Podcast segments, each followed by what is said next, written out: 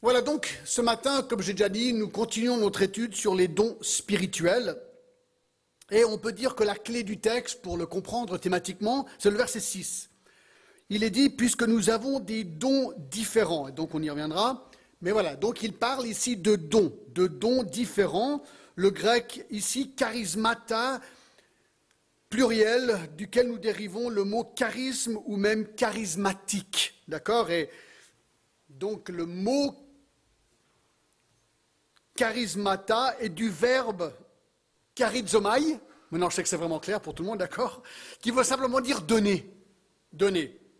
Donc ce mot est simplement une référence à ce qui nous a été donné par Dieu, des dons, comme outils pour nous aider à servir le corps de Christ. Voilà pourquoi on les appelle des dons spirituels, dons reçus par Dieu, des dons spirituels pour servir. Alors ces versets qu'on vient de lire nous donnent trois grands principes sur l'utilisation des dons spirituels. Le premier duquel nous avons vu dimanche dernier. Premièrement, l'attitude à avoir lorsqu'on utilise ces dons spirituels. Alors on ne va pas revoir ça puisque ça a déjà été dit, simplement les, lister vraiment très rapidement.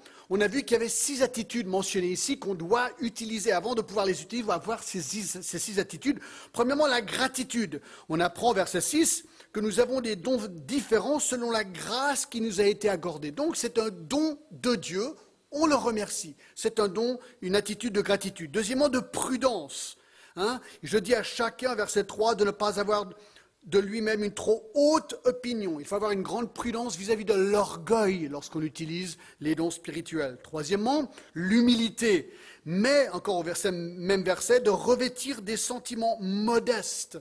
Nous devons utiliser nos dons, mais avec humilité. Quatrièmement, le contentement, selon la mesure de foi que Dieu a répartie sur chacun. Nous avons quelque part des doses différentes de ces dons, eh bien on est contenté avec ce que Dieu nous a donné. Cinq, l'interdépendance. On a vu qu'il y a diversité dans le corps. Verset 4, il y a plusieurs membres, un corps humain, c'est l'illustration. Donc il y a diversité, tous les membres ne sont pas les mêmes, mais il y a aussi unité. Nous formons un seul corps en Christ. Et dans ce sens, il y a aussi interdépendance et nous sommes tous membres les uns des autres. Donc lorsqu'un membre souffre, en Corinthiens 12, tous les membres souffrent. Lorsqu'un est dans la joie, tous sont dans la joie. Donc diversité et unité. Et sixièmement, on a vu zèle. Et là, on a sorti de Romains 12 et le verset 11a, ayez du zèle et non de la paresse. Donc voilà, globalement, les attitudes à avoir lorsqu'on pratique les dons spirituels. Alors ceci mène au deuxième grand point, c'est les principes importants à ne pas oublier lorsqu'on utilise les dons spirituels. Il y a certains principes, il y en a beaucoup, mais je vais simplement en, soulever cinq, je pense. Regardez en premier, euh, en Corinthiens 12, 1. Alors, en Corinthiens 12, 13 et 14, on passera plus de temps la prochaine fois dans ces chapitres-là pour voir ce que j'appelle, disons, certains des dons controversés, d'accord? Mais regardez simplement au chapitre 12, verset 1, pour ce qui concerne les dons spirituels, en Corinthiens 12, 1, pour ce qui concerne les dons spirituels, je ne veux pas, frères, que vous soyez dans l'ignorance. Donc, premier principe, nous ne devons pas être ignorants de nos dons spirituels. On ne devrait pas être ignorants. Il est donc important d'étudier ce sujet, de comprendre la nature des dons spirituels, et de ne pas avoir peur d'aborder même si certains dons sont un peu controversés. On va y aller, on va essayer d'examiner tout ça et essayer d'y comprendre parce que nous devons les comprendre. C'est ce que la Bible nous dit de faire. On doit ne pas être ignorant, qui veut dire qu'il y a probablement des chrétiens qui sont ignorants de leurs dons spirituels et donc quelque part ils ne servent pas comme ils devraient. Donc il faut bien comprendre nos dons spirituels. Deuxième principe à ne pas oublier, l'objectif premier des dons spirituels, écoutez bien ce que je vais dire, est d'être utile à d'autres. Être utile à d'autres. 1 Corinthiens 12 et le verset 7. 1 Corinthiens 12, 7. Or, à chacun la manifestation de l'Esprit est donnée pour l'utilité commune. L'utilité commune. Alors, on verra dans 1 Corinthiens 14, 4, hein, celui qui parle en langue s'édifie lui-même. On peut dire que de pratiquer un don spirituel, ça nous édifie. Moi, quand je prêche, ben, je suis content. Moi, je trouve ça vraiment génial, quoi, de prêcher. J'aime, d'accord? Donc, c'est pas un mal d'être édifié soi-même, mais c'est pas le but premier du don. Le but premier du don, et on reviendra au don des langues la prochaine fois, le but premier, verset 7, c'est l'utilité commune. Et on le revoit au verset 11. Un seul et même esprit opère toutes choses, les distribue à chacun en particulier comme il veut. Peut-être qu'il est moins visible là, mais regardez 1 Corinthiens 14, 12, qui nous dit ceci.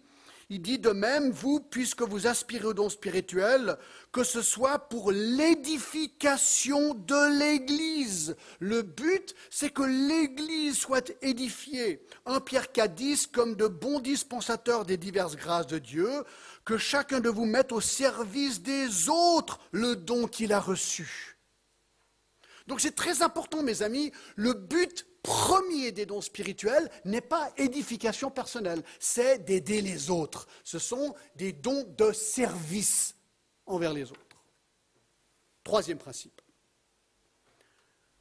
Alors, c'est vrai que je n'ai pas les sous-points, sous ces, mais ça va très vite, d'accord? Troisième principe. Personne n'a tous les dons, mais une personne peut avoir plusieurs dons.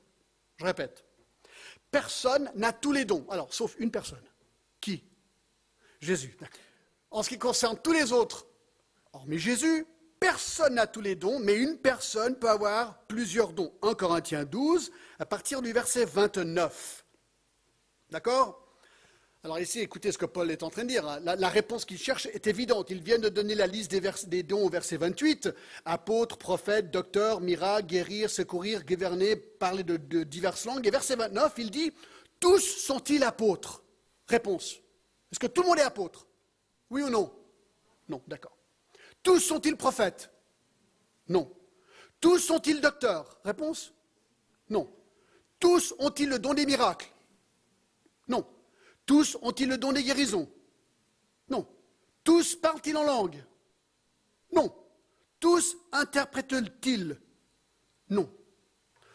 Alors, tout ce qu'on est en train de voir dans ces quelques versets, c'est que personne n'a tous les dons.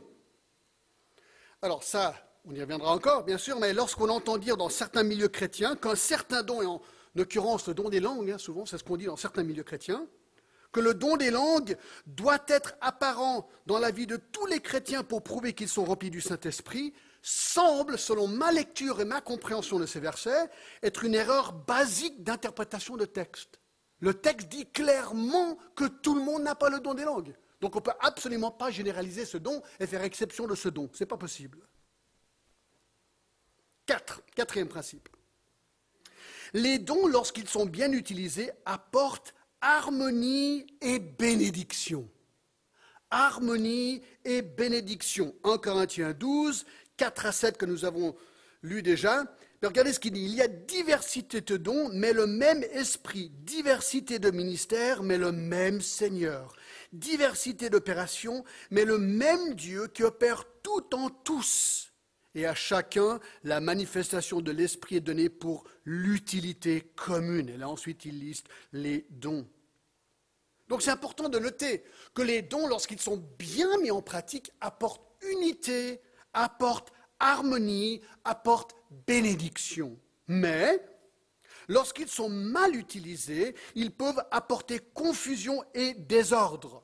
1 Corinthiens 14 et le verset 33, car Dieu n'est pas un Dieu de désordre, mais de paix, mais de paix. Et là, on voit très bien, de nouveau, il parle, alors le, don des langues était très controversé. À l'époque, il créait, il mettait de la cisanie dans l'église de, Corinthien, parce qu'il était mal utilisé. Et là, on voit comment il était mal utilisé. Au verset 23 de 1 Corinthiens 14, il dit, Si donc, dans une assemblée de l'église entière, tous parlent en langue, et qu'il entre de simples auditeurs ou de non-croyants, ne doront-ils pas tous que vous êtes fous? Il est en train de dire, mais si tout le monde est en train de parler en langue, alors on va définir ce que c'est ce dont la prochaine fois, d'accord? Mais les gens vont, rentrer, ils vont entendre les gens parler, dire des choses incompréhensibles, ils disent, mais ils sont fous là-bas dedans, quoi. C'est complètement de la folie. Et donc il donne comment on devrait utiliser le don des langues à partir du verset 27. Dans une église, il dit, en est-il qui parle en langue, que deux ou trois parlent, au plus parlent, chacun à son tour, et que quelqu'un interprète? S'il n'y a point d'interprète, qu'on se taise dans l'Église et qu'on parle à soi-même et à Dieu. D'accord? Donc là, on voit clairement ce qu'il est en train de dire, qu'il y a des règles, des règles claires. Pour le don des langues à l'époque, lorsque quelqu'un parlait la langue, il fallait qu'il y ait un interprète, point à la ligne. Et que deux ou trois au maximum. Pourquoi? Pour ne pas créer la confusion et pour qu'il y ait clarté de message. Alors quand ces choses n'existent pas, ça crée quoi? La confusion. Donc, ce qu'on est en train de dire, c'est que lorsque les dons sont bien utilisés, ils apportent harmonie et bénédiction. Lorsqu'ils sont mal utilisés, ils apportent confusion et désordre. Et on parlera plus de ce don la prochaine fois. 5. Il est malheureusement possible d'avoir un don, écoutez bien, et de ne pas l'utiliser. Il est possible d'avoir un ou plusieurs dons et de ne pas l'utiliser. 1 Timothée 4, 14 dit ceci. Ne nègue Paul disait à Timothée, hein, c'est pas n'importe qui Timothée, d'accord? C'était le, protégé, le, disciple, un des deux disciples, un des grands disciples, des disciples de Paul, et il lui dit ceci, en Timothée 4, 14, ne néglige pas le don qui est en toi. Alors il avait un don, mais il le négligeait. Et dans 2 Timothée 1, 6, c'est pourquoi je t'exhorte à ranimer la flamme du don de Dieu que tu as reçu par l'imposition de mes mains. On en parlera aussi. Mais ici, tout ce qu'on veut souligner, c'est simplement qu'il est possible d'avoir un don, ou bien de le négliger, de ne pas l'utiliser ou de le laisser s'étouffer.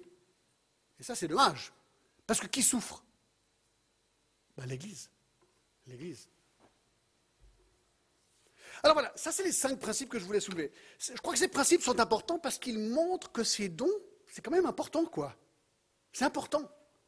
C'est pour le corps de Christ. Et nous devons apprendre ce que sont ces dons, et nous devons apprendre à bien les utiliser pour que nous puissions vraiment nous servir les uns les autres avec ces dons. Alors avec ça, j'espère que maintenant, vous êtes super curieux de comprendre ces dons. Comme ça, vous allez peut-être pouvoir découvrir quel est votre ou vos dons. Ça, c'est le but aujourd'hui, d'accord? C'est vraiment à vous de vous poser la question, c'est quoi mon don? Et après, ah, mais une fois que j'ai découvert ce que c'est, comment l'utiliser? Deuxième phase. D'accord? Alors essayons déjà de comprendre ce que sont ces dons. Troisième grand point, la nature des dons spirituels examinés individuellement. D'accord On va les prendre un à la fois. Alors aujourd'hui, on va prendre les dons, ce que j'appelle non controversés, sauf peut-être le premier, d'accord La prochaine fois, on verra les dons controversés. Va être comme ça, d'accord Mais aujourd'hui, c'est tout simple, relax, d'accord Il n'y a pas beaucoup de controverses aujourd'hui, et donc ça, c'est sympa. Alors, on retourne à Romains 12 et on va les prendre chronologiquement. On est au verset 6, il dit, puisque nous avons des dons différents, selon la grâce qui nous a été accordée, que celui qui a le don de prophétie l'exerce en proportion de la foi. Donc le premier don, c'est le don de prophétie.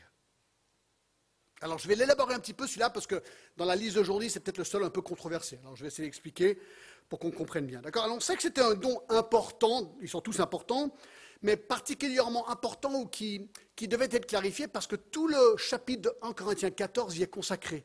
Il y a une différence, il y a, disons, un parallélisme entre, enfin non, pas une différence, un contraste, ou un contraste entre le don des langues et le don de la prophétie dans ce chapitre, d'accord?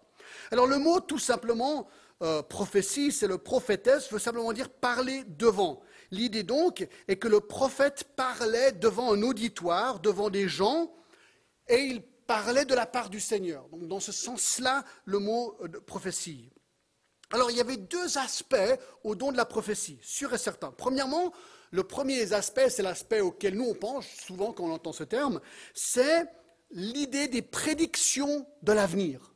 D'accord? Un prophète parlait, il, avait de la révélation de Dieu, il parlait de l'avenir. Alors, dans le Nouveau Testament, il y a des exemples de ce, de ce don. Allons à Acte 11 acte 11, où là, il y a clairement un prophète néo-testamentaire qui s'appelle Agabus. D'accord?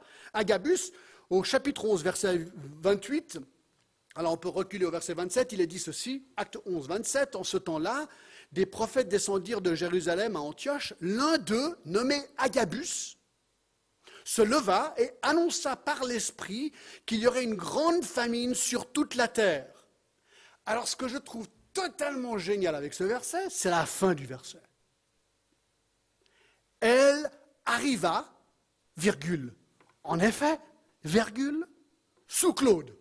Ah, ça, c'est génial. Pourquoi? Parce qu'il y a un prophète, il fait une prophétie, l'accomplissement vérifiable, clair, net. Ça, mes amis, c'est le don de prophétie. Regardez encore le verset chapitre 21, chapitre 21, à partir du verset 10. Et en fait, il y a eu en fait cette famine qui était sous Claude. Il y a eu en fait plusieurs petites famines entre AD 41 et 54, prouvées historiquement. D'accord? Mais regardez le chapitre 21 à partir du verset 10. On retrouve notre ami Agabus. Comme nous étions là depuis plusieurs jours, un prophète nommé Agabus descendit de Judée et vint nous trouver. Paul écrit. Hein. Il prit la ceinture de Paul. Enfin, non, c'est Luc qui écrit, excusez-moi, c'est Luc, et Paul voyagent ensemble. Luc écrit, il dit Il prit la ceinture de Paul, se lia les pieds et les mains et dit Voici ce que je déclare ce que déclare le Saint-Esprit, l'homme à qui appartient cette ceinture, les Juifs, le liront de la même manière à Jérusalem et le livreront entre les mains des païens. Alors Agabus fait une prophétie nette et claire, comme quoi Paul serait lié à Jérusalem. Maintenant, allez avec moi au verset 33. Trop génial. Alors, le tribun s'approcha, se saisit de lui, donc Paul, le fit lier de deux chaînes puis il demanda qui il était et ce qu'il avait fait. L'accomplissement net et clair. Il n'y a pas beaucoup d'exemples dans le Nouveau Testament de ce don de prophétie avec le regard sur l'avenir qui suggèrent que la prophétie avec l'idée de l'avenir n'était pas la partie la plus centrale de ce don. Et je pense qu'une des raisons, c'est parce qu'en s'approchant vers le fin de l'ère du Nouveau Testament, le canon était en train d'écrire. Et une fois que le canon, le canon c'est simplement la parole de Dieu, totale et complète, une fois qu'elle était terminée, la question se pose à quoi servait le don de prophétie? D'accord? Donc ça, c'est le premier aspect du don de la prophétie. Deuxième aspect du don de la prophétie, c'est que la prophétie était un don qui proclamait à la communauté de l'information que Dieu avait déjà révélée pour l'édification de l'Église. Un prophète, même dans l'Ancien Testament, vous regardez les prophètes, parfois il recevait de la nouvelle révélation, parfois il prêchait ce qui avait déjà été révélé. C'est sans sens-là. Un prophète peut aussi prêcher ce qui a déjà été révélé. Alors regardez avec moi à 1 Corinthiens 14. 1 Corinthiens 14, où on, là, je crois, on voit une bonne définition du don de la prophétie. 1 Corinthiens 14, 3. Il dit Celui qui prophétise, au contraire, parle aux hommes les édifie, les exhorte, les console. Ça, c'est la définition du mot de prophétie. La prophétie, alors nous, on veut toujours voir cet aspect futur, mais la vraie clé de la prophétie, que Paul dit ici, c'est ça. C'est un don de, de parole qui édifie, exhorte, console. Et alors, à partir du verset 23, on a l'application quelque part de ce don. Alors, on a déjà vu au verset 23 de Corinthiens 14, il y avait la confusion lorsque les gens parlaient en langue n'importe comment sans interprète. D'accord? Alors il fait un contraste à partir du verset 24 avec le don de prophétie, d'accord? Donc la parole annoncée. Et il dit au verset 24, mais si tous prophétisent et qu'il entre non-croyant à son préditeur, il est convaincu par tous et jugé par tous. Les secrets de son cœur sont dévoilés de telle sorte que tombant sur sa face, il adorera Dieu et publiera que Dieu est réellement au milieu de vous. C'est intéressant, il dit, voilà, le don des langues sans interprétation peut créer confusion, verset 23, verset 24, le don de la prophétie bien utilisé, hein, la parole de Dieu peut avoir un effet même d'évangélisation dans le culte. Ensuite, il donne les règles pour utiliser ce don. Verset 26, que faire donc, frères, lorsque vous vous assemblez les uns les autres parmi vous un cantique, une instruction, une révélation, une langue, une interprétation, que tout se fasse pour l'édification D'accord? Ensuite, il donne les règles pour les langues, on a déjà vu, verset 29. Pour ce qui est des prophètes. Alors, de nouveau, les règles, les règles pour l'Église. Il dit que deux ou trois parlent et que les autres jugent. Donc déjà, au nom de la prophétie, deux ou trois maximum. Ensuite, très intéressant, verset 29, et que les autres jugent. Écoutez, cette phrase, elle est capitale. Écoutez bien ce que je vais dire. Celui qui parle devant les autres de la part de Dieu doit être vérifié. Il doit être jugé nous devons être certains que celui qui parle au nom de Dieu ne dise pas n'importe quoi. Il doit être vérifié et jugé. C'est ce que le verset dit. Et regardez, 1 Jean 4, 1, bien-aimé, n'ajoutez pas foi à tout esprit, mais éprouvez les esprits pour savoir s'ils sont de Dieu, car plusieurs faux prophètes sont venus dans le monde. Nous devons être sûrs de ce que nous entendons et de Dieu. Point à la ligne.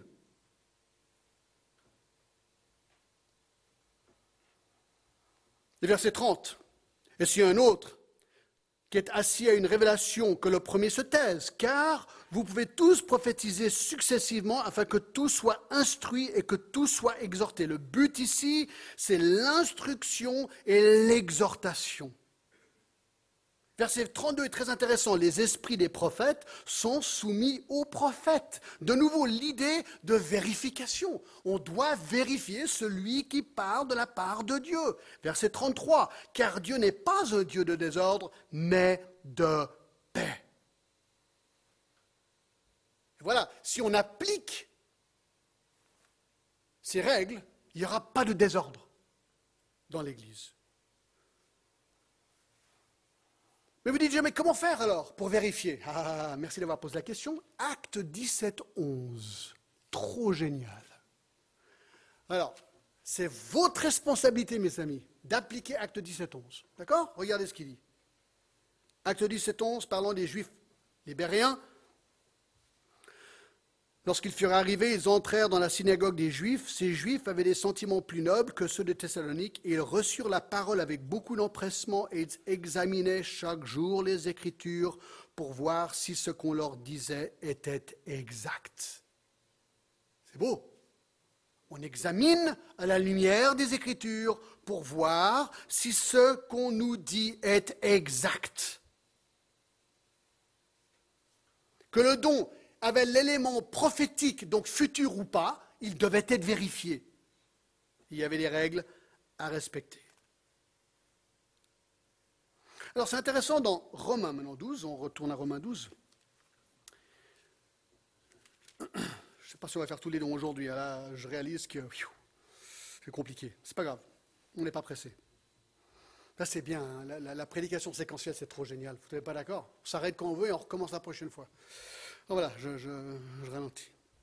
Alors regardez Romains 12, 6. Il dit, puisque nous avons des dons différents selon la grâce qui nous a été accordée, que celui qui a le don de prophétie l'exerce en proportion de la foi.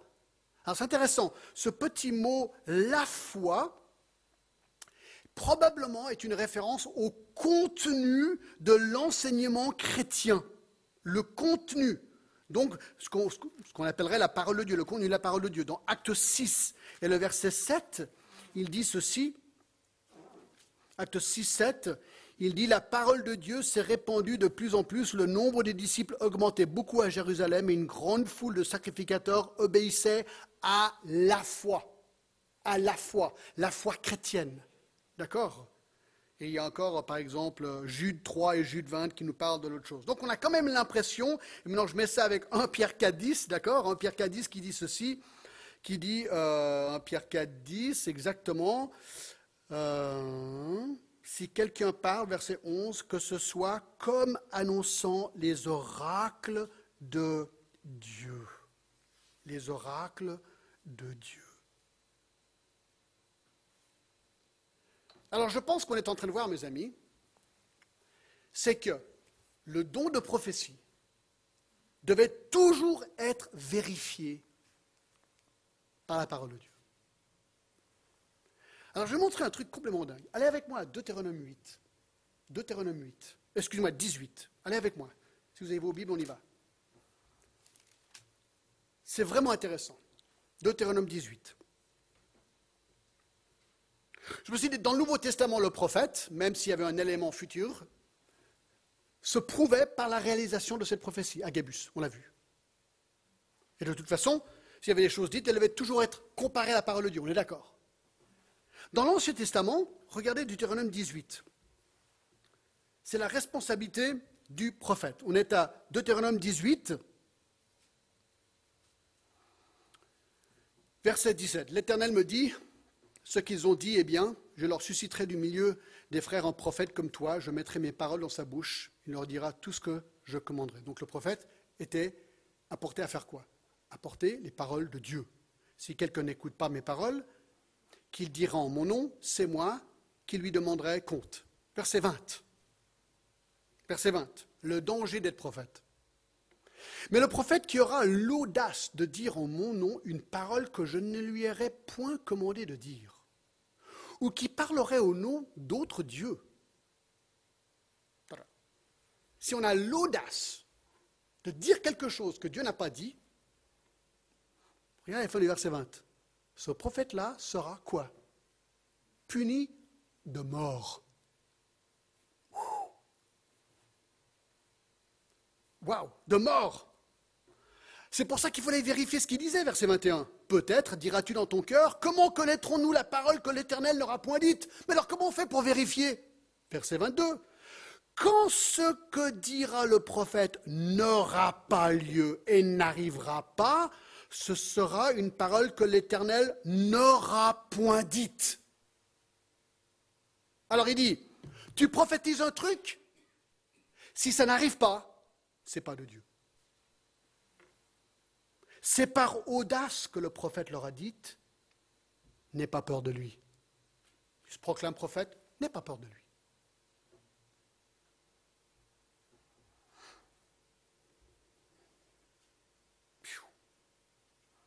Ça, mes amis, ça fait réfléchir.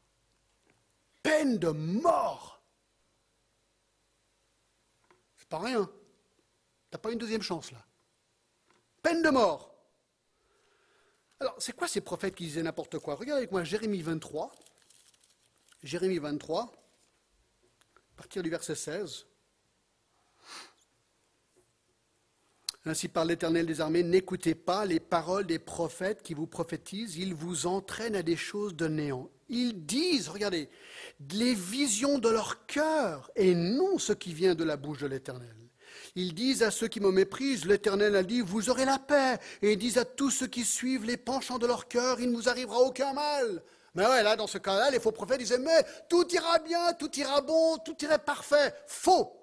Il y a le jugement de Dieu qui allait arriver, mais ils n'aimaient pas le, message du jugement de Dieu. Et donc ils ne prophétisaient pas. Ils disaient aux gens, non, tout ira bien. Faux. Faux. C'est intéressant, hein disent les visions de leur cœur. Il y a une confusion dans ces prophètes. Ils pensaient parler de la part de Dieu, mais en fait, ils parlaient ce qu'ils ont rêvé dans leur cœur et dans leur esprit, pensant que c'était la parole de Dieu, ou se faisant croire que c'était la parole de Dieu. Verset 31. Vous dites, Voici, dit l'Éternel, j'en veux aux prophètes qui prennent leur propre parole et la donnent pour mes paroles. Voici, dit l'Éternel, j'en veux à ceux qui prophétisent des songes faux, qui les racontent et qui égarent mon peuple par leurs mensonges et par leur témérité. Je ne les ai point envoyés, je ne leur ai point donné d'ordre, et ils ne sont d'aucune utilité à ce peuple, dit l'Éternel. Alors là, mes amis, c'est du radical. C'est vraiment du radical. Et regardez le verset 36, la deuxième partie. Vous tordez les paroles du Dieu vivant. Alors moi, je vais vous donner ma pensée. On revient dans le monde d'aujourd'hui, d'accord? J'aimerais le dire avec beaucoup d'amour et beaucoup de tact. Je sais qu'il y a beaucoup d'églises aujourd'hui qui pratiquent le don de la prophétie de cette manière, enfin pas de Jérémie, mais disons de cette manière où il y aura soi-disant des paroles de Dieu qui sont données par inspiration directe, des gens se lèvent dans ces assemblées et disent ah, au nom du Seigneur, ils commencent à parler. Et on écoute, on a vraiment l'impression, en les écoutant, qu'ils reçoivent un message de Dieu. Et c'est un message pour l'assemblée. Il y a toutes sortes de manières de, que ces messages sont évoqués. Moi, je les ai déjà entendus. Hein. Alors, comment l'Église autorise ce genre de choses devrait agir. Moi, je vais vous donner mon opinion. Moi, je pense que l'Église devrait faire une annonce. Chère Église, écoutez, ok, on est partant si vous voulez euh, apporter des prophéties de la part de Dieu. Ok. Euh, si vous voulez donner des prophéties par votre bouche, directe de Dieu, levez-vous, ok, aucun problème. Ok. Mais, il est évident que si la prophétie est de Dieu, qu'elle ne peut avoir aucune erreur. Dieu ne ment pas. Dieu est un Dieu de vérité. Pas une erreur tolérée. De ce fait, après votre prophétie, les anciens vont évaluer le contenu de votre prophétie. Et s'il y a eu prédiction, bah, si elle ne s'accomplit pas, ou si votre prophétie a, d'une manière ou une autre, écarté de la parole de Dieu, eh bien notre conclusion sera que votre prophétie n'est pas de Dieu. Donc vous êtes faux prophète. Et nous allons procéder à votre lapidation.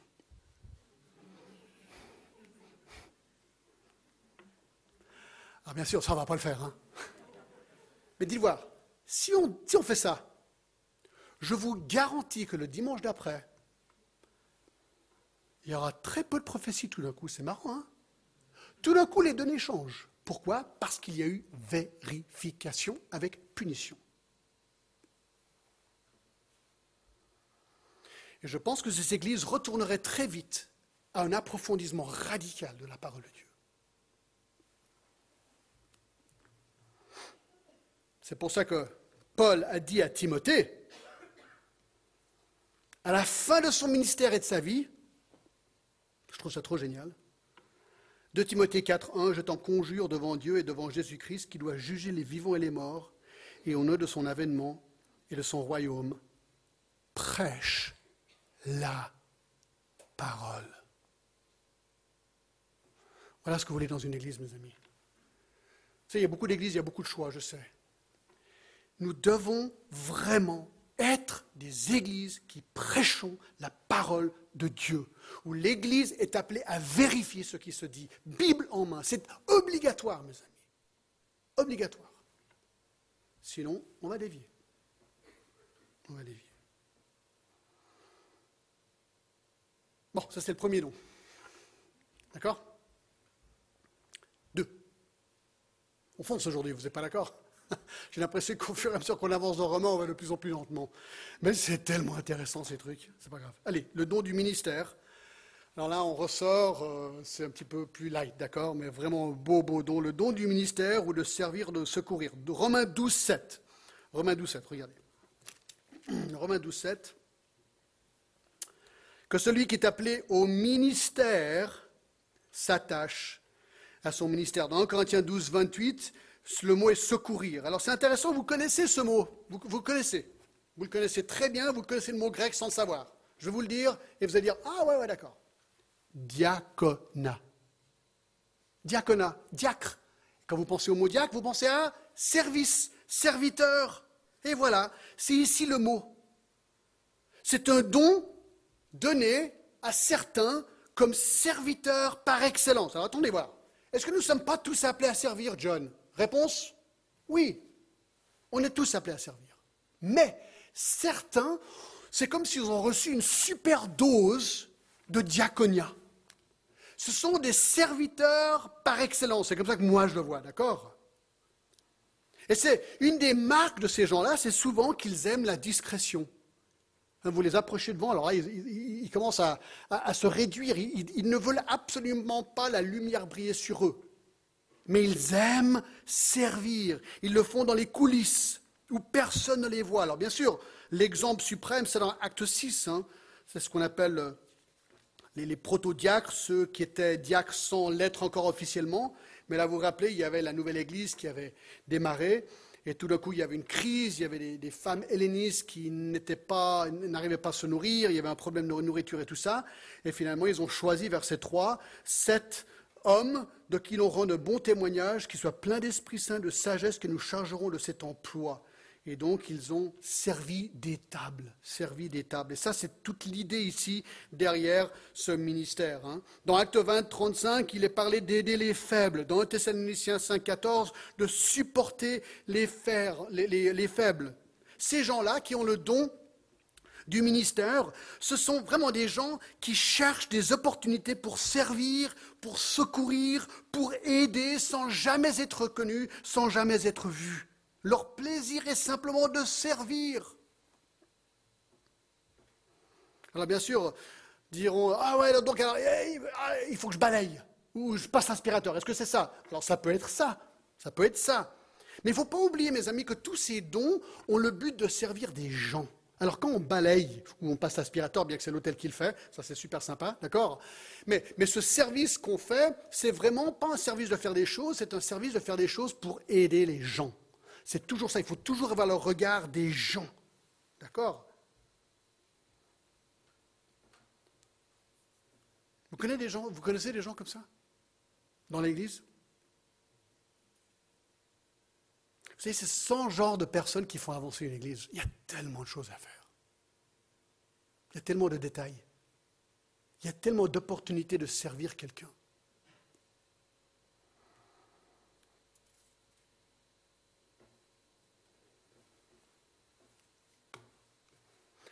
Je crois qu'il n'y a pas grand-chose à dire de plus sur ce, sur ce don. Serviteur par excellence. Si je ne sers pas, je suis mal à l'aise dans ma peau. Le don d'enseigner. Le don d'enseigner. Regardez, il dit, celui qui s'attache à son ministère, que celui qui enseigne s'attache à son enseignement. Dans 1 Corinthiens 12, 28, il parle de docteur. Dans Éphésiens 4, 11 aussi. Alors c'est quoi le don d'enseigner? Ben, Le don d'enseigner, c'est le don d'enseigner ou d'enseignant. D'accord? Alors la grande différence entre le don de prophétie et de l'enseignement semble être en premier celui de la révélation. D'accord? Le prophète, il avait, je pense avant que le, canon soit clos, vraiment euh, parfois la révélation directe par rapport à quelque chose d'avenir. Ici, non. Ici, l'enseignement enseigne tout simplement ce qui a déjà été révélé. Il peut-être aussi y a une distinction à faire entre le don d'enseigner et celui de prêcher. L'enseignement, je pense, est plus lié à l'analyse du texte, l'enseignement des faits, tandis que la prédication semble avoir la dimension de vouloir influencer la volonté de quelqu'un pour qu'ils obéissent plus au Seigneur. Alors, ce n'est pas que l'enseignement n'est pas lié à cela, mais voilà, il y a un côté plus, je dirais, étude, l'autre plus changement de volonté.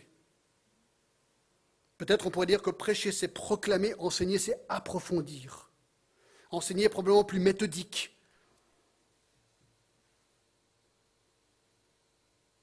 Alors il y a peut-être encore une autre petite distinction à faire. Romains 12, 7 dit qu'il y a le don d'enseigner, mais dans Ephésiens 4, 11, il dit qu'il a, a donné les autres comme apôtres, autres comme prophètes, autres comme évangélistes et les autres comme pasteurs et docteurs. Donc il y a enseignants et docteurs. Alors est-ce qu'il y a une petite différence entre, voilà, il y, a, beaucoup de gens qui enseignent dans une église, mais peut-être que docteur, c'est une fonction avec une certaine autorité liée à cette fonction, reconnue dans l'église.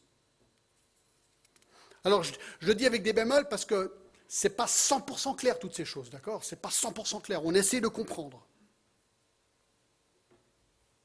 Mais on sait que l'enseignement est, important. Matthieu 28, Jésus a dit, allez, faites de toutes les nations des disciples, les baptisant au nom du Père, du Fils et du Saint-Esprit, et enseignez-leur à observer tout ce que je vous ai prescrit. Donc, il y a une...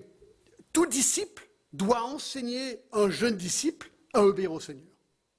Donc l'enseignement est pour tout le monde, mes amis, c'est sûr, il est pour tout le monde. Tout le monde est appelé quelque part à enseigner. C'était une des caractéristiques de l'Église primitive. Dans Acte 2, 42, il est dit ceci, il persévérait dans l'enseignement des apôtres.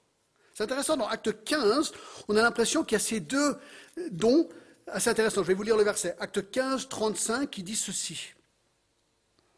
Paul et Barnabas demeurèrent à Antioche, enseignant et annonçant avec plusieurs autres la bonne nouvelle de la parole du Seigneur. Encore plus clair, je pense, et 2 Timothée, 2 Timothée 1.11 qui dit C'est pour cet évangile que j'ai été établi prédicateur et apôtre, chargé d'instruire les païens.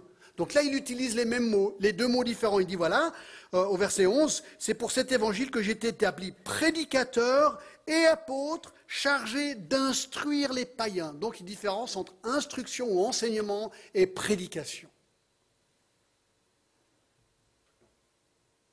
Alors voilà, je pense qu'on est tous appelés à enseigner. Hein, si vous êtes à l'école du dimanche et vous enseignez un enfant, ou si vous connaissez quelqu'un dans l'église et vous faites du discipulat avec cette personne, vous leur ouvrez la Bible, vous leur parlez, vous enseignez. Mais certains, certains dans l'église ont un don d'enseignement. Un don. C'est comme s'ils ont une dose supplémentaire, comme avec tous les dons. Quatre, le don d'exhorter. Le don d'exhorter. Tellement intéressant. Regardez, hein, c'est ce qu'il dit au verset 8. Et celui qui exhorte à l'exhortation. Alors c'est intéressant. Le don d'exhorter est un don d'amour, ce qu'on appelle souvent comme ça. C'est le mot paraclésis en grec qui veut dire appeler auprès de quelqu'un pour les aider. Et ce qui est intéressant, c'est le même mot utilisé pour le Saint-Esprit dans Jean 14, 16 et dans 1 Jean 2, 1. Celui qui parle de l'avocat. Jésus-Christ est notre avocat. D'accord? Donc l'idée d'exhorter quelqu'un, c'est l'idée de venir à côté de quelqu'un pour lui donner réconfort, consolation, encouragement et conseil.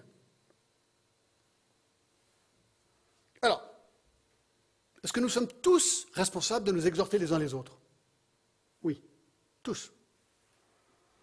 Mais il y en a certains qui ont une sorte dose, dose supplémentaire, ce don d'exhortation. Hébreu 3, 13, mais exhortez-vous les uns les autres chaque jour aussi longtemps qu'on puisse dire aujourd'hui, afin qu'aucun de vous ne s'endurdisse par la séduction du péché. On est tous appelés à nous exhorter les uns les autres, de nous encourager, voire de nous réprimander. L'exhortation, il y a une double, une double partie ici. Mais certains ont vraiment un don dans ce domaine. Alors, je dirais que euh, si vous avez le don d'exhortation, honnêtement, il n'est pas toujours facile à gérer. Un peu comme le don de l'enseignement et la prédication. Pas facile à gérer. Pourquoi?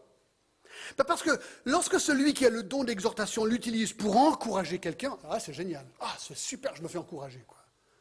Écoutez, franchement, n'oublions pas, petite parenthèse, encourageons-nous beaucoup. On a tellement besoin d'être encouragés. Un petit mot, frère, sœur, je prie pour toi, j'ai pensé à toi cette semaine, j'apprécie ceci, j'apprécie cela. N'oublions pas N'oublions pas, ça c'est de l'exhortation, c'est de l'encouragement. Alors quand on est encouragé, on dit ah, c'est génial, continue à appliquer ton don, frère ou sœur, c'est trop génial, j'aime recevoir ce don. Ouais, pas vous? Oui, mais le problème c'est que si cette personne qui a le don d'exhortation utilise ce don pour reprendre quelqu'un, et si la personne qui est en train de se faire reprendre n'a pas envie de se faire reprendre ou pense qu'elle a, s'est trompée, bien sûr il faut essayer d'analyser les faits, on est d'accord mais s'il y a vraiment péché, ne veut pas reconnaître son péché, alors la personne qui applique son don est pointée du doigt comme une personne dure et insensible. Et tu te prends pour qui, là Attends, arrête. Tu viens me voir, là, mais c'est qui qui te donne le droit, là? Tu te prends pour qui, là? Non, mais oh Eh, attends, arrête, oh Vous connaissez des, réactions comme ça? C'est dur hein, de recevoir l'exhortation négative parfois. Eh ben, c'est pareil pour ceux qui enseignent, qui prêchent. Tandis que le message est encourageant. Tout le monde est heureux. C'est pour ça que la prédication thématique est, beaucoup plus facile que la prédication que nous, on l'a fait textuelle. Pourquoi? Parce que ben, d'habitude, si, je vais venir, si je faisais que du thématique, ben, je pense que je choisirais plutôt des thèmes encourageants. Je me disais, voilà, vous avez besoin d'être encouragé, donc je viendrai beaucoup avec des bonnes nouvelles, je pense. Et j'y ai pensé quand j'ai commencé Romain. Romain 1, homosexualité péché, pendant des chapitres négatifs, péché, jugement, homosexualité. Je me disais, mais quelqu'un va me virer un jour, quoi, c'est incroyable. Ben, c'est ça la prédication textuelle. Tout le conseil de Dieu, tôt ou tard, il passe. Alors, quand c'est, moi, moi, ça m'est déjà arrivé, hein, des fois je prêche un message, mais c'est du textuel suivi. Et moi, ça arrive, hein, des gens viennent me voir, mais John, j'ai eu un rendez-vous la semaine, avec, euh, la semaine avant avec quelqu'un, et puis il y a une sorte de parallèle entre le rendez-vous et le message. Mais ce n'était pas voulu, ils viennent me voir, c'est déjà arrivé. Hein. Mais t'es gonflé. On, s'est parlé cette semaine et tu as parlé de mon cas à toute l'Église. Non, mais comment tu oses faire ça? Je dis, mais non, c'est du textuel suivi. Oui, mais John, tu me parlais directement à mon cœur. Ça, c'est Saint-Esprit, c'est pas moi, d'accord? Je n'utilise jamais un thème et je le vise jamais à personne. Mais ça, c'est l'avantage de notre méthode. Donc, c'est l'avantage et le désavantage d'être enseignant ou d'être exhortateur.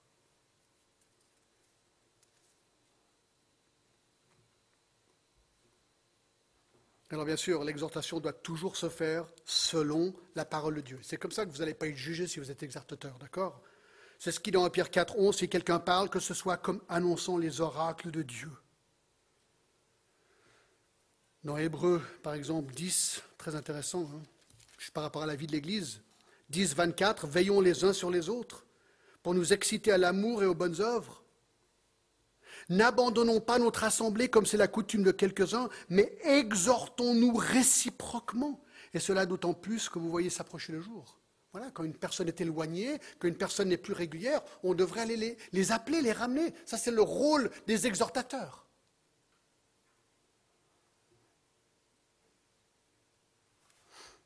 Et puis quand on doit reprendre quelqu'un, c'est encore plus difficile. Galates 6, 1, vous connaissez certainement. Frère, si un homme vient être surpris en faute, vous qui êtes spirituel, redressez-le avec un esprit de douceur. Alors bien sûr, l'exhortateur, il va avec amour, douceur, tact. Mais bon, quand tu dois reprendre quelqu'un, tu dois reprendre quelqu'un, quoi. Et c'est vice-versa. Hein. J'ai souvent dit, moi je dis aux anciens régulièrement, José à Serge, écoutez mes amis, si vous voyez en moi problème, attitude, problème, péché, parole, action, vous me le dites. Et vous savez ce qu'ils font? Ils me le disent. Régulièrement. Mais c'est réciproque. Eh ouais, c'est réciproque. Mais c'est la clé, mes amis. Nous devons être comme cela. C'est capital. Donc quand quelqu'un utilise le don d'exhortation dans votre vie, remerciez Dieu. Remerciez Dieu. Bon, j'en fais encore un, d'accord? Cinq. Le don de la libéralité le don de la libéralité. Quel beau don aussi. Mais ils sont tous beaux. Hein que celui qui donne, verset 8, le fasse avec libéralité. Alors c'est intéressant. Le mot donner ici, c'est le mot donner. Le mot libéralité, c'est le mot littéralement simplicité. L'idée, c'est cœur ouvert ou générosité. Lorsque celui qui donne, qu'il donne sans motif ultérieur. Il donne pleinement avec un cœur joyeux. Alors voilà, est-ce que nous sommes tous appelés à donner? Oui. Mais certains ont une dose particulière de Dieu et eux, ils ont reçu le don de la libéralité. Moi, c'est ce que j'appelle le don de la générosité. Alors bien sûr, on peut être généreux de beaucoup de manières. On peut être généreux en temps. On peut être généreux aussi en donnant des choses, nourriture, vêtements, l'argent, terrain, même maison. Bref, la libéralité, c'est de donner tout ce qu'on pourrait vouloir donner pour aider quelqu'un d'autre. De nouveau, c'est un don spirituel, de l'esprit. En fait, ce don n'a rien à voir techniquement avec la richesse personnelle du croyant, mais surtout avec la souveraineté du Saint-Esprit qui pousse cette personne à être particulièrement généreuse. Alors souvent, mais ce n'est pas toujours le cas, ceux qui ont le don de générosité, c'est comme si Dieu leur donne plus de moyens pour pouvoir être plus généreux. Mais ce n'est pas nécessairement lié, mais c'est souvent comme ça. Moi, je crois qu'on peut résumer ce don comme ceci, c'est de pourvoir aux besoins de ceux qui ne peuvent pas le faire pour eux-mêmes, dans quelque domaine qu'ils soient. Vous savez que dans le Nouveau Testament, il n'y avait pas de système de programme gouvernemental, social pour aider les démunis. Non, l'Église était celle qui aidait les siens. L'Église pourvoyait vraiment, c'était vraiment un, groupe social en plus. On aidait ceux qui étaient démunis. Aujourd'hui, l'État nous aide énormément. Je pense que c'est un mal d'utiliser l'État. On est vraiment privilégié sur ce point-là. Regardez avec moi Acte 4. On a un exemple néo-testamentaire de cette générosité, cet élan de générosité. Acte 4. Alors vous savez qu'à la nouvelle église à Jérusalem, c'est une explosion, il y a des milliers de personnes qui se convertissent et là ils doivent s'organiser. Et alors, il y avait un élan, de générosité absolument incroyable au verset 32. La multitude de ceux qui avaient cru n'était qu'un cœur et qu'une âme. Nul ne disait que ses biens lui appartenaient en propre, mais tout était commun entre eux. Les apôtres rendaient avec beaucoup de force témoignage de la résurrection de Jésus-Christ, et une grande grâce reposait sur eux, car il n'y avait parmi eux aucun indigent. Tous ceux qui possédaient des champs ou des maisons les vendaient, apportaient le prix de ce qu'ils avaient vendu et le déposaient aux pieds des apôtres, et l'on faisait la distribution à chacun selon qu'ils avaient besoin. Et là, on donne l'exemple. Joseph, par exemple, surnommé par les apôtres Barnabas, ce qui signifie fils d'exhortation, lévite originaire de Chypre, vendit un champ qu'il possédait, apporta l'argent et le déposa aux pieds de l'apôtre. Donc Barnabas, celui qu'on connaît, ben lui, il avait un champ, il l'a vendu, il a apporté l'argent. Alors Ananias et Saphira aussi, tout à l'heure, mais on va regarder ça dans, dans une seconde, ils l'ont fait aussi, mais avec un mauvais motif, d'accord? Donc tout ce qu'on est en train de voir ici, c'est qu'il y avait un élan, de, générosité. Alors attention, ces versets ne disent pas et ne prônent pas le communisme. Il y a certains qui utilisent le livre des actes pour dire Ah ben voilà, tout le monde doit être égal, on met tout dans un pot et on est tous égaux. Faux. La Bible ne dit absolument pas cela. C'était un élan unique dans l'histoire. Et nous le savons que ce n'est pas le cas, parce que justement avec Ananias et Saphira, juste après, au verset 4, euh, Pierre lui dit S'il n'avait pas été vendu, il te resterait. Donc Ananias a vendu aussi une propriété, mais ensuite il avait fait une promesse qu'il le donnerait, et ensuite il a, comment dire, il a rénigué ou il a, il a, il a, pas tenu sa promesse, d'accord? Et Pierre, il lui dit tout simplement, mais tu aurais pu garder l'argent, tu n'étais pas obligé de le vendre, mais tu as fait une promesse, tu as décidé de le faire. Donc il a menti contre le Saint-Esprit, verset 3, verset 4, s'il n'avait pas été vendu, ne te reste-t-il pas Et après qu'il ait été vendu, le prix n'était-il pas à ta disposition? Comment as-tu pu mettre en ton cœur un pareil dessein Donc il n'est pas en train de dire qu'il était obligé, c'était un choix et il a violé sa promesse. C'était ça le péché de Ananias et Saphira. Donc, ici, c'est simplement un exemple d'une générosité extrême, souvent faite par les gens qui ont le don de la libéralité. Alors certains pourraient dire, mais John, ce don, il est trop génial. Il est trop génial. Alors moi, je n'ai pas le don de la libéralité, mais j'ai le don de recevoir. Ah non, ça ne marche pas comme ça, d'accord Ça ne marche pas comme ça. Non. Non, nous sommes tous appelés à donner. Regardez encore quelques versets, puis là je vais arrêter, d'accord 2 Corinthiens 9, 2 Corinthiens 9, à partir du verset 6. Sache-le, là il parle à tout le monde, d'accord? À tout le monde. Sache-le, celui qui sème peu moissonnera peu, et celui qui sème abondamment moissonnera abondamment. Que chacun donne, contexte financièrement, comme il l'a résolu en son cœur, sans tristesse ni contrainte. Ah, c'est tellement génial, car Dieu aime celui qui donne avec joie.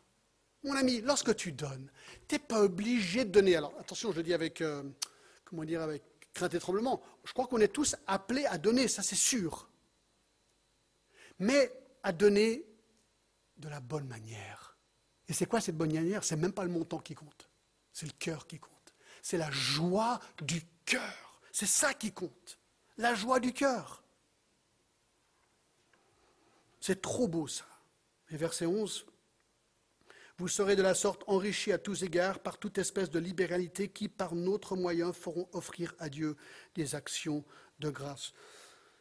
Vraiment intéressant, dans 1 Corinthiens 16 aussi, il parle de cela, il dit, pour ce qui concerne la collecte en faveur des saints, agissez vous aussi comme je l'ai ordonné aux églises de la Galatie, que chacun de vous, le premier jour de la semaine, mette à part chez lui ce qu'il pourra, selon sa prospérité. Voilà, écoutez, on est tous liés à notre prospérité. On donne selon notre prospérité. Il n'y a pas un montant, on donne ce qu'on veut. Mais on donne ce qu'il pourra, selon sa prospérité, afin qu'on n'attende pas mon arrivée pour recueillir les dons, parce qu'il ne voulait pas que sa présence manipule les gens à trop donner. Non, il voulait que les gens réfléchissent chez eux, et j'espère que quand vous donnez, vous réfléchissez chez vous avant de venir. C'est pas oh, il y a le panier qui arrive, rouille. C'est pas ça. Non, on réfléchit avant et on donne selon notre prospérité, avec joie dans le cœur. Et ce qui est génial, c'est que ceux qui ont le don de donner, moi je crois qu'ils ont peut-être encore une plus grande joie, dans le sens qu'ils ont un don comme dans tous les dons, lorsqu'on l'exerce et on a un don, eh bien, on est béni par Dieu. Vous savez, moi, en tant que missionnaire, ce don, j'en suis très très sensible parce que moi, je vis de dons depuis 25 ans. Et je suis absolument époustouflé par les gens qui, après 25 ans, continuent à nous soutenir. Mais je dis, mais pourquoi? Ben, Parce qu'ils croient dans l'œuvre du Seigneur, ils pensent que, ben voilà, les missionnaires, on les soutient. Et ça, c'est une grâce de Dieu. Donc moi, je remercie vraiment le Seigneur pour des gens qui ont ce don et qui font, je pense, vraiment, moi je sais qu'il y a des gens dans cette église qui ont certainement le don de, libéralité, mais le, Seigneur utilise ces gens. Et moi je dis merci, merci et merci Seigneur pour ce don ainsi que tous les autres dons. Écoutez, voilà, le don de la prophétie, le don du ministère, le don d'enseigner, le don d'exhorter, le don de la libéralité. Il y en a encore beaucoup, d'accord? Donc on va y aller lentement. La prochaine fois, on continue et on continuera jusqu'à la fin de tous les dons. Amen? Allez, on va prier. Ah Seigneur, ah ouais, j'ai oublié de dire un truc, excusez-moi. Vachement important, c'est très important. Vous avez reçu ces feuilles? Voilà. Ça, alors j'étais trop vite parce que je n'ai pas terminé, mais ça c'est pour vous aider. Vous dites, ah ouais John, je suis sûr que j'ai un de ces dons. Je fais comment pour m'en servir? Alors ça, c'est simplement pour vous donner une idée déjà de ce qui se fait dans l'Église, les ministères qui existent. Peut-être, il y aura un croisement du ministère et de votre don. Et là, c'est la feuille de la personne à contacter. Ça, c'est les ministères. Vous avez compris? Super. Hein? Gardez ça dans votre Bible et dans votre culte personnel. Regardez ces listes, vous priez, vous demandez au Seigneur comment tu veux m'utiliser? Seigneur, merci pour toutes ces choses. Vraiment, nous te louons, nous te louons parce que tu nous donnes tous ces dons par grâce, Seigneur. C'est un don de ta part que tu nous donnes pour pouvoir servir les autres. Aide-nous à prendre conscience de nos dons, comment les appliquer, Seigneur, et que cette Église soit vraiment une usine à dons spirituels, Seigneur, pour qu'on puisse vraiment te louer, t'adorer, que les gens qui viennent dans cette Église se disent Waouh Ah, les gens se servent, ah, les gens s'aiment. Seigneur, c'est ce que nous te demandons. Au nom de Jésus. Amen.